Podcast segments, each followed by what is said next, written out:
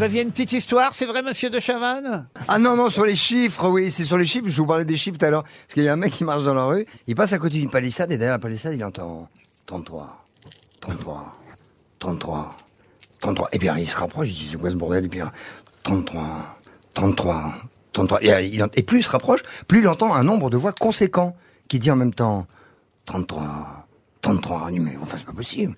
Et là, il entend plusieurs personnes derrière.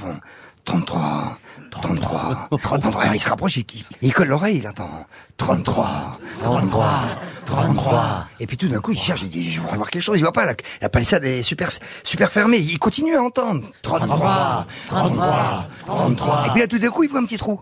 Putain. Et là, il, il regarde. Et là, un doigt qui s'enfonce dans son œil, mais jusqu'au bout. Il se retire, il est fou de douleur, il tombe par terre, il a son équipement. Et derrière, il entend 34, 34, 34.